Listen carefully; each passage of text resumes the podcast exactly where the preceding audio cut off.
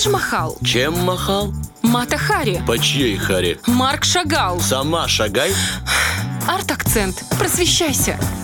Итак, друзья, 8.41 мы успели. Мы успели, мы не стали затягивать, потому что встреча с Сашей Дега – это одно из самых ожидаемых событий всей недели. Эта прекрасная девушка приносит на крыльях вдохновение, столько интересной информации и э, заставляет наши извилины думать, что я прям удивляюсь, удивляюсь, как такой можно быть восхитительным. Ну, все потому что Козерог. Я согласна, Я да. подумал, может, в 8 уже начинать сразу а акцент, либо освободить новости в 9, чтобы А, дать Саше прекрасно. больше простора, потому что мы всегда вот так уже последние секунды. Спасибо, Сашенька, пока, давайте до до следующей среды. Так, Сашенька. не затягиваем, Да, да? да, А то, извините, обычно. опять отбираем время у Саши. Привет, Саша. Доброе утречко вам. У нас сегодня с вами продолжение темы. Скажем так, мы ее развиваем. Мы начали говорить о синестезии на прошлой неделе. Ой, какое Да. страшное слово. Синестезия. А что такое синестезия? Синестезия – это когда у тебя органы чувств работают абсолютно взаимосвязанно. Когда ты слышишь музыку, и у тебя она отражается в определенных цветах. А, это у меня тебя- такая штука. Да, Да, я, да. очень крутая вещь. Это, что это не больно, это не болезнь, Валечка. Ты, можешь вести дальше эфир. Допустим, мы определили в прошлый раз, что Мазур это Буба, а я Кики. Да. А что такое кики? Не Кио, а Кики. А я тогда Эм, кто? Ну, ты должна сама, ну, вот, допустим, для меня э, ты будешь Бубой, а Стас Кики. Ну, то есть это ассоциация по конкретному Для меня ты тоже будешь Буба. Такой небольшой тест, но он такой больше смешной. А сама синестезия связана с вашими способностями ощущать этот мир. Допустим, у тебя с каждой цифрой есть ассоциация, твердая ассоциация с цветом. Ты ее не меняешь в течение жизни. И ты можешь таким образом зашифровать свой пароль от какой-то соцсети, и нарисовать себе такие кружочечки или треугольнички, что тебе приятнее, и никто не догадается, кроме тебя, как это можно Круто. расшифровать. Вообще синестезия во многих вещах отражается, проявляется. Ее там 14 видов. Она со всеми нашими органами чувств связана, они еще между собой переплетаются. Есть такие углубленные синестеты, им вообще не просто жить, потому что они сверхчувствительные, эмпатичны к этому миру. Мы сегодня поговорим о синестете кандинском. Мы на прошлой встрече говорили о Скрябине, немного коснулись Кандинского. Сегодня поговорим побольше о нем. Это художник. И мне хочется начать с фантастической фразы, которой он характеризует все свое творчество. В этом заложен весь смысл его идеи. Когда острый угол треугольника касается круга, эффект не менее значителен, чем когда у Микеланджело рука Бога касается руки Адама. Я- это очень красиво, но я что-то вообще ничего не поняла. А, То есть, ну, понимаешь, а. он, он искусство, искусство возрождения, высочайшее искусство уровня неимоверного сравнивает со своим искусством, экспрессионизмом. Ну, я понимаю, что можно сравнить э, как бы много чего. абстракт. Ты видела картины Кандинского? Да, я Это видела. абстракция. Абстракт. И Ну, вот мне- он мне абстракцию сра- не сравнивает, он не сравнивает, он круче делает. Он абстракцию ставит рядышком на пьедестал вместе с эпохой Возрождения и считает, что она также влияет на умы людей и на их чувства, как и эпоха Возрождения. Ну, это очень крутая Мне фраза. кажется, это очень претенциозно. Ну, скажем так, он Э. же верил в свой гений, Ну поэтому может, мог себе позволить. Я, я пытаюсь вспомнить какое-то умное слово, чтобы сказать, чтобы тоже... Да, да, параллелепипед. Вот, а вообще он говорил, что все начинается с точки. И с точки начинается линия, то есть э, э, э, линия – это движение точки. Вообще он очень глубоко и интересно копал. Он говорил о том, что, что рояль – это как человеческая душа. И вот все начинается из точки, и каждый цвет имеет определенный звук. Но вначале, прежде чем мы окунемся в абстрактную его жизнь, а, мне хочется пару слов сказать о том, кем он был и как он вообще стал художником. Потому что это один из тех многих случаев, когда человек занимался юриспруденцией, мог стать настоящим профессором, работать и в Европе, и в России. Ну, если бы Россия не пережила э, череду революции и войны, мог бы и остаться и там. Вот. Но он в 30 лет меняет полностью свою профессию и становится художником. Представляете был, себе? Был успешен, в принципе, во всем. Козерог, небось. мог, мог, бы быть, мог бы быть успешен в юриспруденции, но он от этого отказывается. Еще говори, он говорил сам о себе, что у него были некоторые экстрасенсорные способности, которые ему передались от его родственников, Да. которые жили на Урале, вот от его ба- прабабушки. У меня тоже И прабабушка с Урала. И, и ты синестет, видишь? Да. И он мог, э, м, э, знаете как, вызывать погодные явления. появления. Вот он просил дождь, и дождь мог появиться. Может, он был чуть куку. Ну, Но все мы чуть-чуть согласна. ку-ку. Особенно козероги. С любовью к козерогам. Вот, он немножечко, конечно, знаете, так глубоко копал. Вообще он долгое время думал, что э, все так ощущают мир, как он, а потом, естественно, как у всех синестетов, он открывает то, что не все так видят цвет, звуки, и такие ассоциации у всех не возникают. Он тоже в детстве занимался музыкой, как и многие козероги.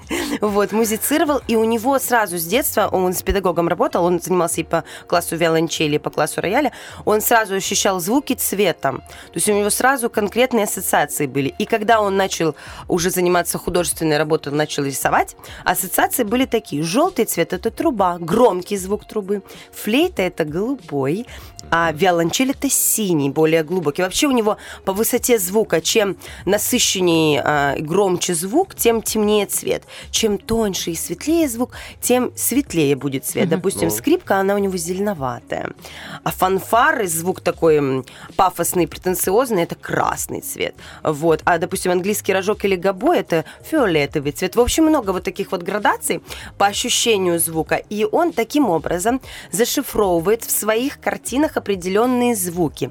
И что круто, в 21 веке, в наше время, Google Art Culture и э, музей Центр Помпиду во Франции, они делают совместный проект, в котором они озвучивают произведения Кандинского. Вы можете зайти к ним на страничку Sounds Like Кандинский, заходите и начинаете водить курсором э, по экрану, и таким образом у вас будут звучать его картины. Да. Вы можете хаотично создавать мелодию самостоятельно, вводя курсором по картине, либо вы можете транслировать определенный звук. Это очень интересно. Это очень круто. На самом деле синестезия – это в первую очередь симбиоз искусств и направлений и чувств. И чего хотели добиться, добиться сам Скрябин и сам Кандинский? Они хотели, чтобы мир искусства вырос эм, эм, в, но- в новый, в, в новый виток. То есть вот то, что мы сейчас с вами знаем и видим, когда происходят световые шоу, они происходят под музыкальное сопровождение. В этот же момент бурлят фонтаны, в этот же момент еще что-то происходит. Это симбиоз, когда все стили работают вместе над одним проектом. Когда актеры работают на сцене, тут же проектором что-то воспроизводится, дополнительно у нас есть звуковое такое осмысление, плюс они все работают в какой-то цветовой гамме, и это все накладывает на нас определенный отпечаток. Вот симбиоза добивался э, художник Кандинский и композитор Скрябин. В тот момент развития техники и науки это было довольно-таки сложно, потому что это был конец 19 века и примерно середина 20 века. Там было две войны, до развития технологий творческих никому времени и дела не было, потому что все занимались военной техникой. Но он это все продумывал и придумывал. Если несколько слов о личной жизни, я знаю, Конечно. Любит эту деталь. Мы ждем, ждем, Сашенька. Значит, он не был затворником в том понимании, допустим, как Микеланджело, да, художник, который творил только в себе. Но он и не был повесой, как, допустим, Густав Климт.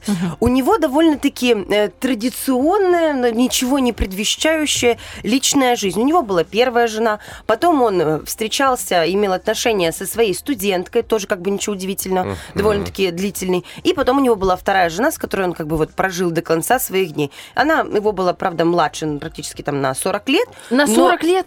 Ну, Оль, вот я думаю, ты должна уже вообще не, Не, ну, удивляться согласна, этим вещам. Всё, Мы что столько ты- уже Что-то я понаслушали. это... У, у Матисса с Психанула. Лидией Директорской тоже разница была большая. Сорян, Вот такая вот личная, личная жизнь у него была. Но со, со своей второй женой, со своей любовью, которая была намного его младше, их э, связывала первая встреча, о которой хочется сказать несколько слов. Она ему позвонила по телефону, и он влюбился в ее голос. И после разговора он тут же написал картину голоса любимой. Естественно, в абстрактной манере. Ну, это правда красиво. Да. Ну, А, история, кон- да. кон- конец истории ее а, очень печальный. Она действительно его любила, и после его смерти она а, старалась все его наследие содержать, что-то передавать в музей. В завещании было прописано, что все это отойдет в музей Помпиду. То есть она действительно старалась поддерживать вот это имя своего талантливого мужа, но ее обокрали и задушили в собственном доме а, э, в Швейцарии, по-моему, это было Вот, и Ну, самое... Хотя бы в Швейцарии. Чернуха такая. Вот, но самое, знаете, что важное? Украли все драгоценности, но не украли ни одной картины.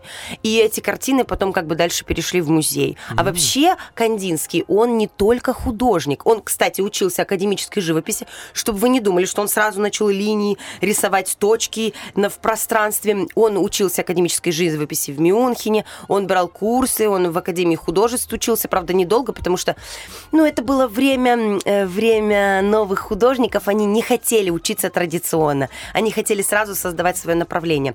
А вообще, сам Кандинский, почему у него такой порыв был из юриспруденции в живописи? Он увидел сток сена Клода Мане, вы посмотрите на эту картину, скажете, Да, и да, я что? видел. И Сена что? Клода, можно я прямо сейчас загуглю? Конечно, загуглим. Дальше А, что я подумал, что вот он услышал ее красивый голос, написал картину, а потом увидел в жизни и думает, надо переписать.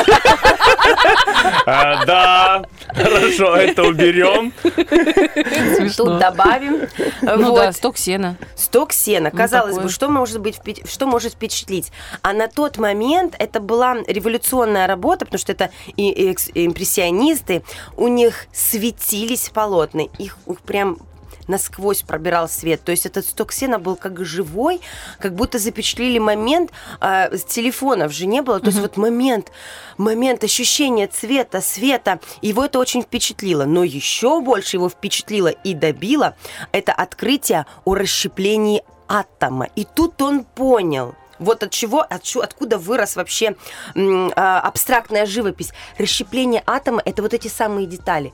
Это точки, это линии. А, Понимаете, у него вырастают глубоко. ассоциации. Он же синестет, он все это чувствует. У всех разная синестезия. Вот он это начал ощущать как спектр для работы. Уже был Малевич в тот момент. Но Малевич, ус- вот а смотрите, они оба уходят в беспредметность. Э, Только Малевич уходит в супрематизм, а э, Кандинский уходит в абстракционизм. Но это и то, и другое, это беспредметная живопись. Это погружение в какое-то расщепление, в какие-то неимоверные детали. Но вот у Кандинского цвет не должен был звучать, а цвет должен был нести информацию, а у Кандинского он должен был звучать. И для него круг круг для Кандинского будет являться, знаете, э, символом духовности, а квадрат символом бытия и постоянства. То есть и он эти все вещи расшифровывает. Он не только будет писать картину, еще будет писать работы научные, ну, научные художественные работы. Он напишет книгу об искусстве, о духовном в искусстве, о значении точки и линии в живописи. То есть он это все будет расшифровывать как настоящую научную работу, глубоко копать. И это интересно почитать. Э, Я прочитала не полностью о духовном в живописи, и вот э, точка линия в пространстве это очень интересно. Он рассматривает точку как начало всего, всего бытия. Из точки рождается Вселенная, плюс он обожал и увлекался теософией, э, учением Блаватской, эм, о значении эзотерика, да? Это эзотерика, ему это все было интересно. Плюс важный момент, откуда берутся все эти линии и формы искаженные. Это все от э, матушки нашей э, соседки Украины, потому что он какое-то время пребывал в Одессе, а потом он э, проходил э, этнографически, он увлекался в подростковом возрасте, в юношестве этнографией и путешествовал по разным регионам за, за Вологдой. Он изучал население этнос того места, того, того населения, их быт, их орнаменты и украинские орнаменты он впитывал с детства. И только посмотрите, вот если поставить орнамент рядышком и картину Кандинского, это расщепление этого орнамента. То есть орнамент начинает исказаться, ломать формы, и из этого произрастает абстракция Кандинского. Все не просто так. Все мы знаем, что все идет из детства. Вот это с детства в подкорке сидела, этот ориен- э, ориентальная вот эта тема, не ориентальная, а а орнаментная тема. И вот она прорастает в его творчестве, и он посредством вот этого нового знания о расщеплении атома, обучении Блаванской, он все это расщепляет и выстраивает вот эти сложные геометрические композиции. Я вот сейчас загуглила, я просто э, вначале, ну, про Кандинского, я Ага. что-то его там парафинила. Что-то да. А сейчас смотрю, нет, ну реально гений. интересный. Друзья мне, мои, мне не- тоже понравилось. Но Артем сказал, что это интересно. кики прям. Ты понимаешь, он, мне кажется, не до конца, э, во-первых, досмотрел его работы, потому что у него есть ранний период, где он пишет практически как импрессионист. Есть картины, где у него яркие цвета, как у фависта, а есть конкрет- конкретно абстракция. И вот плюс его сегодня с нами нет. Да, да он вообще такой мужлан, далеко ему до творчества и искусства. Артем Мазур, А, да, алло. конечно, не понимает в картинах ничего. Привет, Целый год, хотя целый год работал в э, в школе искусств, да? Он? Два года Два для нас было открытие. Ты не Не, в школе искусств, а в колледже Постойкина. В учреждении высшего звена в художественной сфере он работал два года Не, преподавателем. ну Артем хорошо рисует. Я видела его картины, Конечно, и в разных хорошо стилях рисует. он рисует. А Мы тут не он говорим был про рисование, а про педагог. педагог. Педагог. Ой, о чем ты говоришь? Ну, Мне кажется, все девочки, студентки были просто фанатками его заочными. Вот, давайте вернемся к Кандинскому от Артема. Вот. И Кандинский в свое время был увлечен и сказками. И у него есть совсем ранние работы, они даже не сразу вам выбиваются в гугле. Нужно прям забить сказочные мотивы у Кандинского, и вы увидите, что развитие его творчества было очень интересным. То есть он действительно искал, искал свой путь, и он путем вот такого копания, он добрался до вот этой самого абстрактного искусства. И еще важный момент. Он эм, прекрасно владел немецким языком, в принципе, всегда и писал на нем. Э, Он написал вот не- несколько работ своих научных, а также работал а, в Баухаузе. Баухаус – это альма-матер э, современного дизайна, конструкций, эм, конструирования мебели, пространства и архитектуры. Именно он, вот как и Малевич, прародители вот всей этой внутренней темы, создания вот этого современного интерьера, лофт и так далее. Это все благодаря Кандинскому.